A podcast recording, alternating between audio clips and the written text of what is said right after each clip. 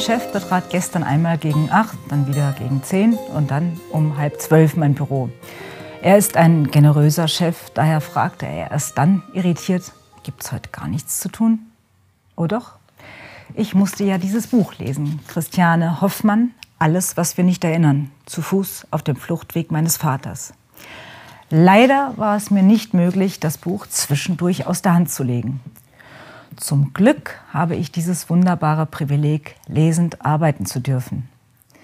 Besonders glücklich macht mich das, wenn ich so ein über die Maßen großartiges Buch lesen darf. Die Hamburger Journalistin Christiane Hoffmann begibt sich im Januar 2020 auf den Weg von Rosenthal in Niederschlesien nach Klinghardt im Egerland, ohne Begleitkonvoi, sondern allein, zu Fuß. Rosenthal heißt heute Ruschena und Klinghardt Krijowatka. Frau Hoffmann folgt dem Weg, den ihr Vater genau vor 75 Jahren gehen musste, nämlich als Neunjähriger mit seiner Familie im Rahmen eines Flüchtlingstrecks. Sie nahmen damals, eine Nachbarin hatte es minutiös aufgezeichnet und die Tochter, Tochter holt es Dorf für Dorf nach, die Route über Reichenbach, Schweidnitz, Greifenberg, Zittau, Aussich. Das sind exakt 558 Kilometer. Damals war das eine innerdeutsche Route. Heute überquert die Pilgerin drei Ländergrenzen. Adolf Hoffmann, der später, man ahnt bloß warum, Walter genannt wird, trat diesen Fluchtweg am 22. Januar 1945 an. Sechs Wochen später, am 2. März, erreichten sie ihr Ziel. Frau Hoffmann, sportlich und gut trainiert, kommt viel schneller voran als der Trek 1945.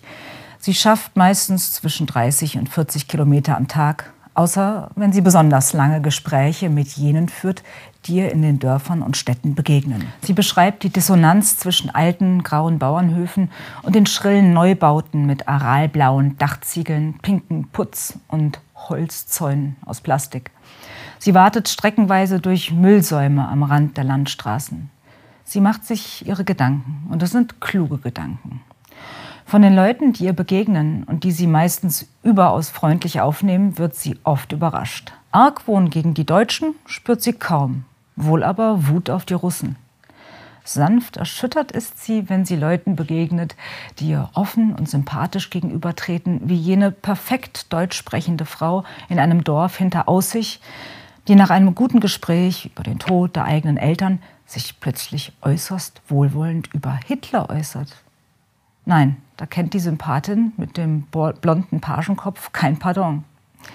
Oder dann der Heimatgeschichtler in Zittau, auf dessen Auto ein Aufkleber Merkel muss weg prangt und der ausführlich und mittels einer Riesensammlung an Belegstellen über die Verbrechen der Russen und Tschechen an den Deutschen spricht.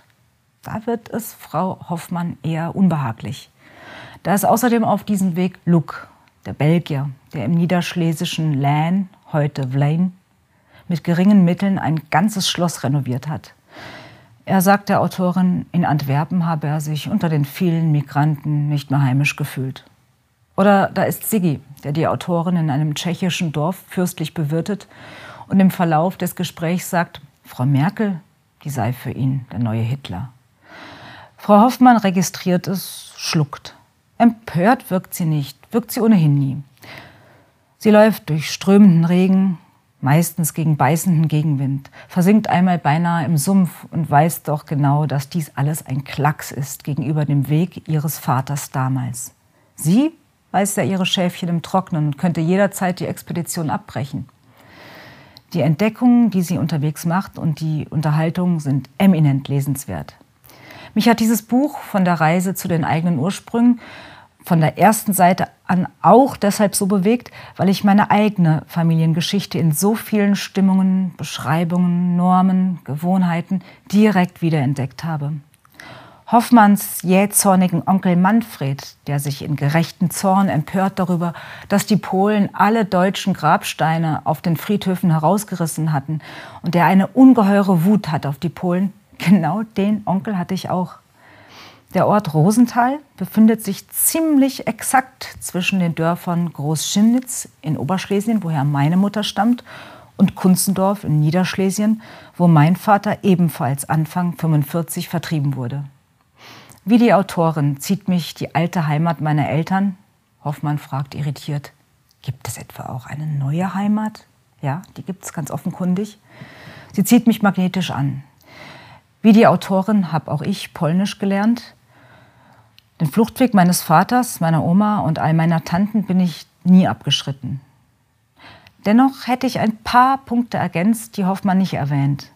Beispielsweise wurden ja nicht nur 1945 sämtliche Ortsnamen polonisiert und, was sie nicht sagt, die alten Namen über Jahrzehnte in den neuen polnischen Gebieten radikal ausgetilgt. Zwischendrin, nämlich zur NS-Zeit, waren die alten Namen mit slawischer Abkunft germanisiert worden. Beispielsweise wurde aus Großschimnitz, dem Geburtsort meiner, meiner Mutter, der heute Chimnice Wielki heißt, unter den Nationalsozialisten Schimmendorf.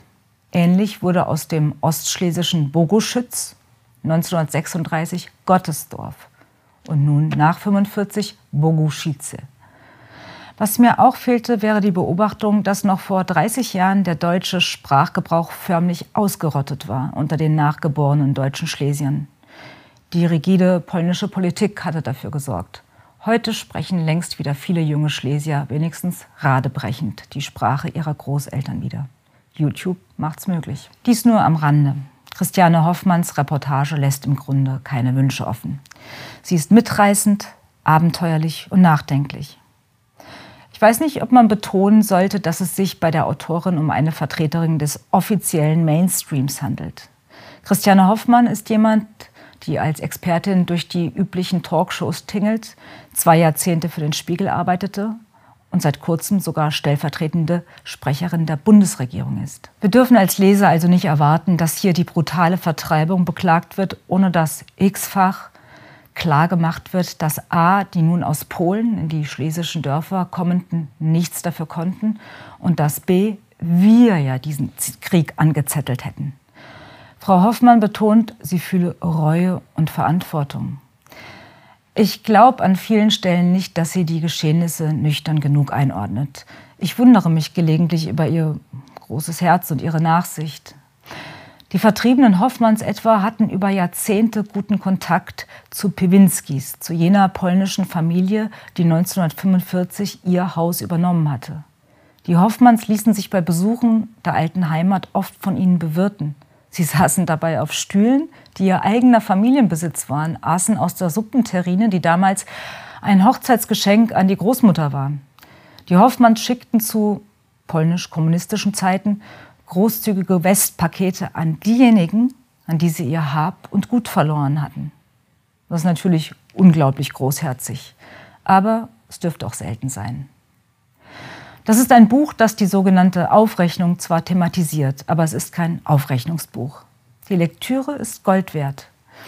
Diese Dokumentation wurde für den Leipziger Buchpreis nominiert und ich würde es der Autorin sehr gönnen. Lesen Sie Christiane Hoffmann, Alles, was wir nicht erinnern, zu Fuß auf dem Fluchtweg meines Vaters. Mit zahlreichen Schwarz-Weiß-Fotos und einer Karte. Wir haben hier 276 Seiten für 22 Euro. Und Sie denken daran, Sie kaufen nicht beim Monopolisten, sondern beim Buchhändler Ihres Vertrauens oder direkt bei antaios.de.